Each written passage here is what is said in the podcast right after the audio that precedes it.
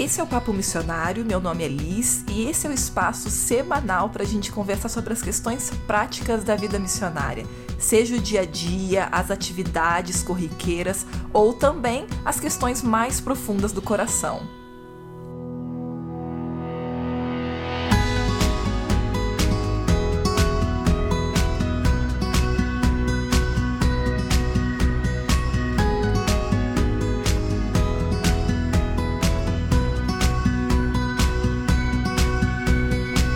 Aconteceu contigo alguma vez em alguma discussão ou algum problema da pessoa virar para você e falar: "Você sabe com quem que você tá falando?" E quem sabe você parou e pensou: "Eu não faço ideia quem você seja. Por que que você tá fazendo isso?" Não é verdade? Eu acho que em algum momento todo mundo já passou por isso.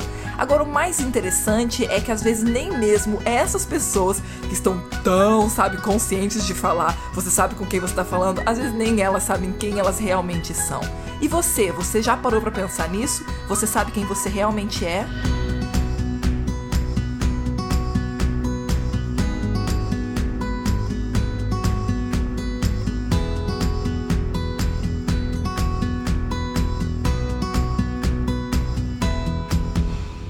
Pode parecer um tema um pouco desconexo para um podcast sobre missão, mas vale a pena a gente tomar um tempo para refletir. Você sabe quem você é realmente? E não vou mentir, essa não é uma pergunta fácil de responder. Quem sabe você nunca nem parou para pensar nisso de uma forma mais profunda ou quem sabe você tá justamente num momento de crise agora tentando entender quem você é e você tá pensando, eu não faço ideia, me pergunta qualquer outra coisa menos isso. Às vezes a gente sabe muito bem o que a gente gosta, o que a gente não gosta, ou até a nossa profissão. E a gente confunde que isso é quem a gente é, sabe? Principalmente profissão. Profissão é uma coisa que a gente confunde muito, porque quando alguém pergunta para você, e aí, o que, que você faz? Ou o que, que você é? Ou o que, que você estuda? A gente entende que falar esse tipo de informação já define quem a gente é. Mas na verdade, quem a gente é é algo muito mais profundo do que simplesmente a nossa profissão ou a atividade que a gente faz para ganhar dinheiro, sabe? E quantos de nós não caminha boa parte da vida ou a vida toda carregando uma série de rótulos e questões que a gente não para para pensar, peraí, isso é realmente quem eu sou ou isso é realmente só um rótulo que colocaram em mim e isso esconde quem eu realmente sou? Sabe o que eu quero dizer? E às vezes até quando a gente recebe muitos rótulos na vida, a gente até começa a ser uma outra pessoa, porque a gente agora fica num, num, num modo de vida que é simplesmente tentando se defender desses rótulos que você recebeu, sabe? E aí a gente começa a ter uma imagem distorcida de quem nós somos, porque a gente já não sabe se a gente é realmente aquilo que todo mundo parece que tá vendo na gente, ou se a gente é outra coisa, ou se o que a gente pensa que a gente é e que a gente pensa, ah, ninguém vê que eu sou assim na verdade, é nada mais do que uma projeção, ou seja, um ideal que você gostaria de ser, mas que você realmente não é, sabe, aquela pessoa. E tudo vira uma farofa, sabe? Porque você já não consegue mais nem entender qual é a sua real identidade.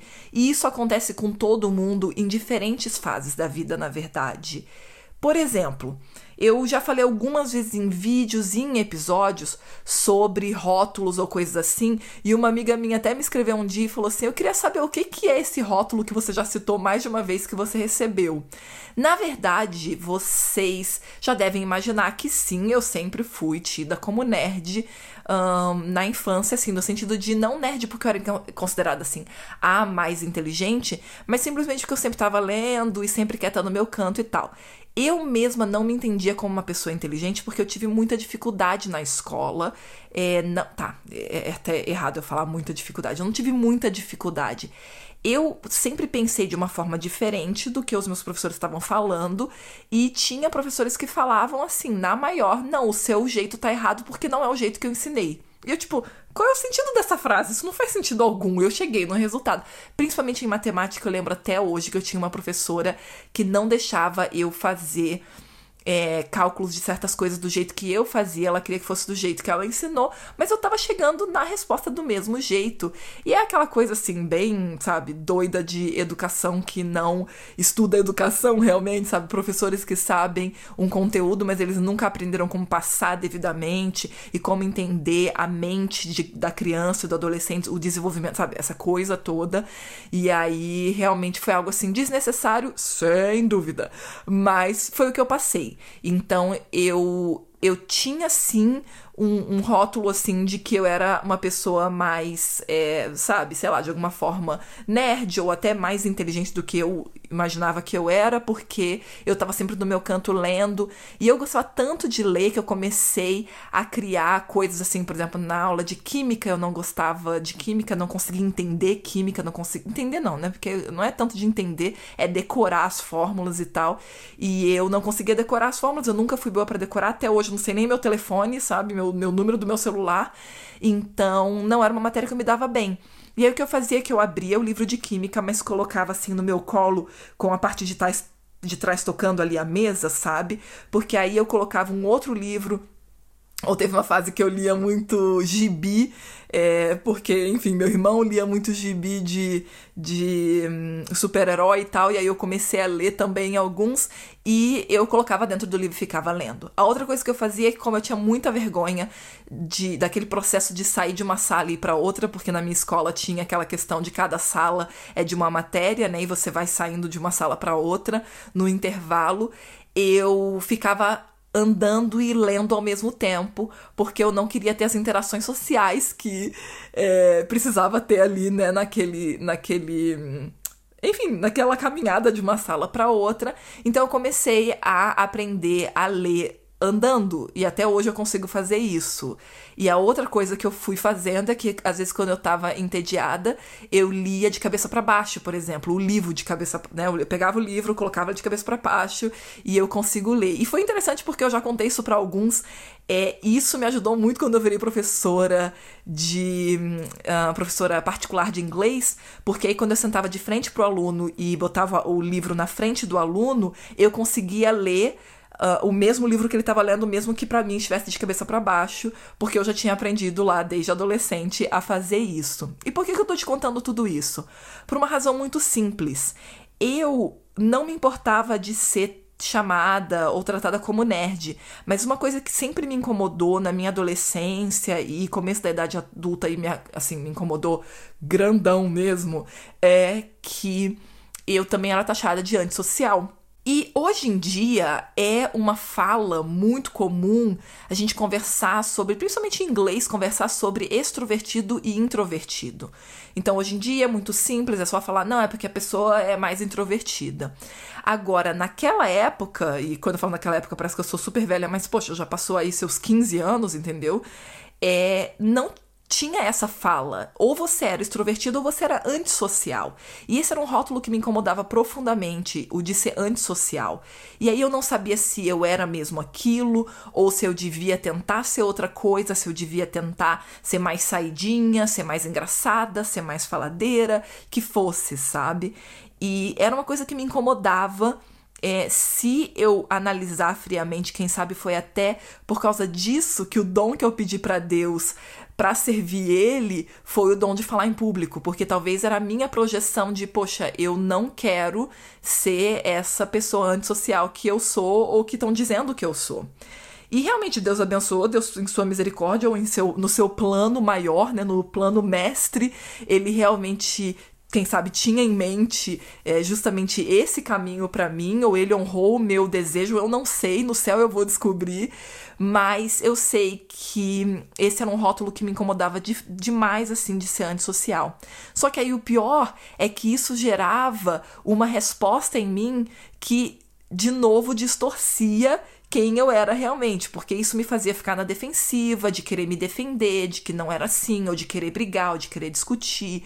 E eu era uma pessoa muito É, na adolescência eu fui muito assim de eu falo, aquela, eu falo mesmo, sabe? Eu nunca fui de falar palavrão, de ter uma linguagem pesada, mas assim, eu, eu era muito respondona, sabe? Justamente porque eu sentia que eu tinha que me defender dessa desse rótulo que tinham colocado. Aí olha a bagunça que isso faz na nossa vida desnecessariamente. Mas a gente sabe, por outro lado, que como adolescente a gente não tem a maturidade emocional para lidar com isso e aí gera essa farofa toda.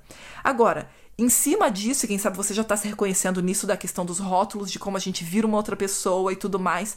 Tem outro ponto também que afeta muito essa identidade e essa visão de quem nós somos, essa autoimagem, né? Que é a questão das respostas aos nossos traumas também. Porque durante a nossa infância, adolescência, quem sabe a gente passou por coisas extremamente traumáticas, ou quem sabe não extremamente, mas traumáticas de toda forma, e a gente começa agora a carregar mais outras bagagens e, e gerando distorções que levam a gente para mais longe ainda de quem realmente a gente é, ou a gente acaba se tornando uma outra pessoa em resposta a esses traumas que muito provavelmente não foram lidados da forma adequada, não é verdade? Quantos de nós passa por uma série de coisas que a gente não tem coragem de falar, ou a gente tem coragem de falar, mas aí é visto de forma errada pelos pais, ou quantas vezes abuso sexual, por exemplo, os pais não acreditam, ou coisas assim, não é verdade? E claro que ainda para completar essa farofa toda, essa mistureba toda, ainda por cima tem a questão das influências negativas que a gente tem ao nosso redor e como muitas vezes a gente está num contexto tóxico que, claro, vai sim transformar a gente em outra coisa, entendeu? Não adianta achar que colocar uma plantinha linda e perfeita num, sabe, perto de um, de um esgoto, de, sabe, um, um córrego aberto de esgoto, vai manter aquela sabe, aquela plantinha imaculada e perfeita como ela era, isso vai começar a agir sim na planta. Agora, o curioso é que, embora a gente sabe lá no fundo que realmente um contexto ruim vai gerar uma série de distorções na pessoa, a gente acaba não tendo uma consciência disso em relação a nós mesmos, sabe? Ou a gente é, até consegue ver isso em relação a nós mesmos, mas não consegue ver isso em relação ao outro. E existe um conceito na psicologia que eu acho fascinante que chama erro fundamental de atribuição. Isso simplesmente quer dizer que a gente normalmente vai ter mais facilidade em olhar os fatores internos, como por exemplo a personalidade da pessoa, como é que ela é, como é que ela reage, quão esforçada ela é e tudo mais. E a gente vai ter, por outro lado, a tendência a subestimar o impacto que a, o contexto tem, né? Que as coisas externas têm na nossa vida. Então, por exemplo, um exemplo muito clássico disso é que a gente tem essa mania de achar que uma pessoa é aquilo que a gente viu ela fazendo. Então, por exemplo, coisa típica, e eu vivo isso demais. A mulher num contexto, por exemplo, de trabalho onde ela tem é, uma posição mais alta e tudo mais, ou ela tem, sabe, é, enfim, uma, ela tá numa, numa posição hierárquica que faz dela ali um gerente, um chefe, né, um, um diretor, um presidente, né, uma presidente, alguma coisa assim. E aí, porque ela tem que agora ter uma voz mais, mais ativa e ela vai ter que ter realmente voz nas decisões e tudo mais, porque ela tem que ser um pouco mais forte e, e um pouco mais é, como é que chama essa palavra? Ela vai ser um pouco mais assertiva, vai ser, quem sabe, mais direta em algumas coisas. Aí as pessoas começam a atribuir isso como uma distorção do caráter dela, principalmente como mulher. Aí já começa a falar que não é feminina, que não sei o quê. E a gente não consegue perceber que naquele contexto a pessoa tem que agir daquela forma e que isso não reflete toda a personalidade dela. Então a gente atribui aquela característica que você vê naquele contexto como sendo a pessoa e aí forma toda uma imagem distorcida. E aí o pior é que quando alguém tem contato com essa pessoa, com essa mulher ou com esse homem, tanto faz, em dois cenários diferentes, ela pensa, ah, aquela pessoa é falsa. Porque olha só, no trabalho ela age assim, mas quando ela tá, entendeu, com a família ou quando ela tá com, sabe, amigos, ela é uma pessoa diferente. E a gente não para para pensar que isso é, tem gerado muitas vezes uma série de distorções e desrespeito em relação à pessoa sem a gente parar para considerar que, que a realidade é sim, nós somos seres humanos diferentes em contextos diferentes. E o que vai gerar nisso é que realmente, se você está num contexto tóxico, você vai começar a se tornar uma pessoa negativa, uma pessoa desagradável, uma pessoa tóxica também, sabe? E às vezes a gente pensa assim: não, não, mas eu vou dar conta, eu vou dar conta de me transplantar para o lado de um, sabe, de um córrego de esgoto, mas vai ficar tudo bem, eu não vou ser afetado por isso, sabe? E isso, gente, mexe demais com missionários. Quem sabe você já estava se perguntando, nossa, Elis, muito interessante toda essa questão da psicologia, mas o que, que isso tem a ver? Isso tem a ver demais, gente. Tem a ver em duas questões principais. A primeira é que muitos missionários, quando começam a entrar mais a fundo na missão, vão sofrer com algo que vai ser rotulado como crise de identidade, mas que na verdade não é uma crise de identidade. É realmente um reconhecimento. Agora, ou tá bom, você pode chamar de crise de identidade, rótulo, enfim, né? A gente não vai, normalmente não vai conseguir lidar com, lutar contra isso, né? Mas o ponto é que isso é sim um repensar e uma reflexão que está acontecendo com o missionário, porque ele agora está se vendo num contexto diferente e ele agora já não está mais conseguindo entender se ele é os rótulos da infância ou da adolescência, se ele é quem ele se tornou por ter que lidar com um trauma, ou se ele é uma pessoa, entendeu, que está respondendo agora de forma diferente porque o contexto está diferente. E, gente, vira uma farofa na cabeça do missionário, e isso normalmente acontece já lá ali no coração do processo, por exemplo, de choque cultural, para piorar ainda mais a situação que já é difícil, sabe? E tudo isso vai gerar, sim, muita, muita, muito desgaste, sabe? Muita carga para o missionário. E isso pode ser muito duro. Agora tem um outro lado também que é super complicado em relação à vida em missão, que é sim o que a gente pode chamar de o poder do contexto.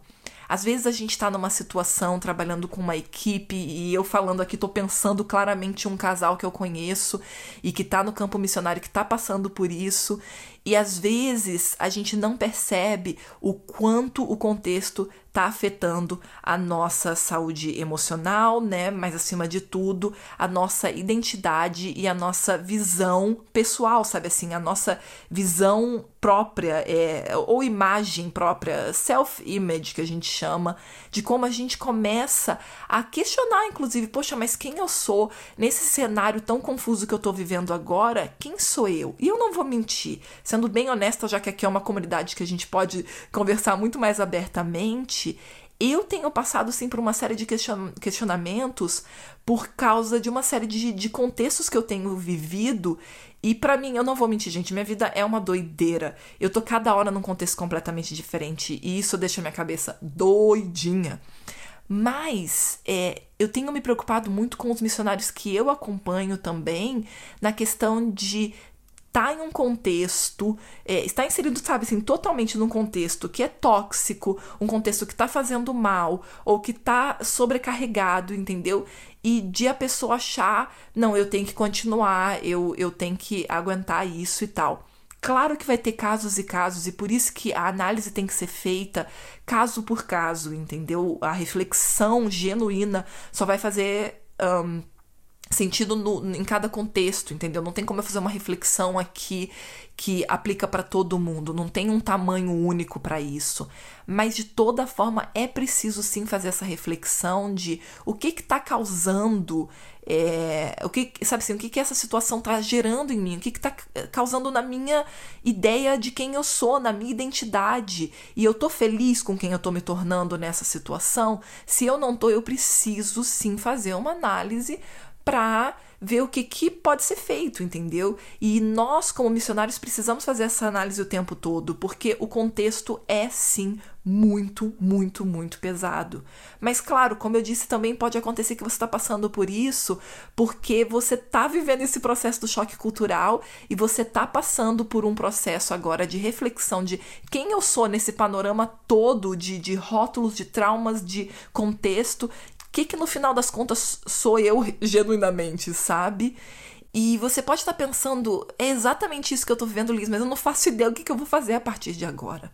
A primeira coisa que eu recomendo fortemente é que você comece a tirar tempo, sabe assim, longe das suas atividades, das coisas que você tem que fazer, vai para um outro local, vai para um parque, vai, sabe, para algum outro espaço e toma tempo sim para parar e refletir o que que está acontecendo na sua vida e o que que você se reconhece como sendo quem você é realmente e o que, que você reconhece que são, na verdade, rótulos, projeções, são uma série de coisas que você tem vivido com aquilo, tem talvez, sabe assim, criado um, um, modo de viver que é uma quase que assim, se defendendo, sabe, uma defesa contra aquilo, e o que, que você realmente é. E às vezes vale a pena fazer isso no papel mesmo, sabe? Sentar e colocar, olha, isso aqui é quem eu sou isso aqui é o que eu vejo que as pessoas pensam que eu sou ou projetam de mim, entendeu? E depois de fazer essa análise, vale muito a pena você começar a observar quais são as situações em que vem muito à tona o que você está sendo rotulado ou quais são as, projeções que estão sendo feitas de você e quais são os momentos, situações ou atividades em que você é realmente quem você é. Porque se você está vivendo predominantemente num cenário de, de trauma, projeção, de, de sabe, de contexto é, tóxico ou negativo, ou de rótulos que estão colocando em você, olha, eu tenho que ser a pessoa para te dizer sua saúde emocional não vai aguentar por muito mais tempo. E por outro lado, se você está vendo que existe uma possibilidade de você focar o seu trabalho mais naquele viés ali, que é quem você realmente é, eu te recomendo fortemente a focar nisso, de todo o coração, porque você precisa ter qualidade de vida no trabalho que você está fazendo, senão você não vai dar o seu melhor. Agora, claro que por outro lado, é importante também analisar se você realmente sabe quem você é e o que que você tem carregado nesse processo todo de, de sabe, formação de, da sua identidade pessoal, de quem você é, se você está ciente de realmente o que que você tem para oferecer, quem você realmente é, o que que você é, realmente se identifica e o que que você tá percebendo que são coisas que realmente você só carregou como projeções, sabe? E eu sei que isso pode ser extremamente desafiador no começo e é por isso que muitas vezes é importante sim procurar um aconselhamento de um terapeuta, sabe, de um psicólogo, porque isso pode ser um processo ainda muito mais profundo do que você imagina. Mas se não é o caso de procurar um terapeuta, é, é mais um caso de reorganizar a sua situação, esteja aberto de toda forma para essa possibilidade, porque pode ser que você só está sendo relutante em relação a procurar uma ajuda especializada, mas isso seria extremamente importante para você. O mais importante nessa história toda é você não está sozinho nesse sentimento, mas sim você precisa ser o primeiro a dar o passo de começar a se conhecer e a refletir refletir sobre quem você é e a situação na qual você está inserido.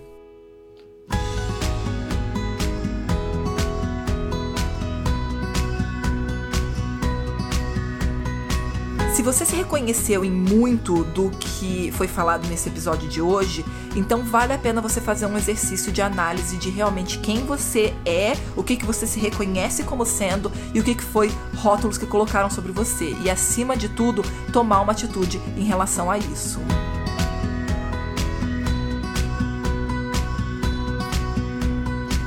Esse episódio foi produzido em parceria com Lucas Herman e Lua Brandão e meu agradecimento especial vai para minha amiga Bianca, que é psicóloga e trabalha junto comigo no Instituto de Missão e a gente teve conversas super legais em janeiro que ainda estão me dando coisa aqui para pensar até hoje. Obrigada, Bia.